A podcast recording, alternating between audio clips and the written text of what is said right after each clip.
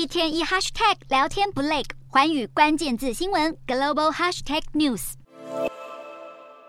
原本帅气的方向盘却变成这样，整个掉下来。要是这车开着开着，手握的方向盘突然脱落，事情就真的大条了。美国有两名特斯拉 Model Y SUV 车主开车开到一半，就真的碰上这种状况。美国国家公路交通安全管理局表示，由于交车时缺少固定螺栓，导致在行驶时方向盘因此分离。这项调查涵盖了特斯拉2023年大约12万辆的 Model Y。虽然频频出状况，但美国电动车一哥特斯拉持续大举布局东南亚市场，除了要在泰国设立东南亚最大的超级充电站，也已经获得马来西亚核准，将进军大马的纯电动汽车市场。马来西亚也将成为继泰国和新加坡之后，特斯拉官方进驻的第三个东南亚国家。而且特斯拉执行长马斯克信心满满，最新透露，下一代车款将会实现近乎全自动驾驶。不过，特斯拉的对手中国电动车大厂比亚迪也是野心勃勃。不只要进军英国市场，美媒指出，比亚迪打算斥资两百亿美元，大力发展电动商用车市场。未来三年将会在中国、欧洲和日本等市场推出新的电动商用车。各家大厂为了拼市占，砸钱不手软。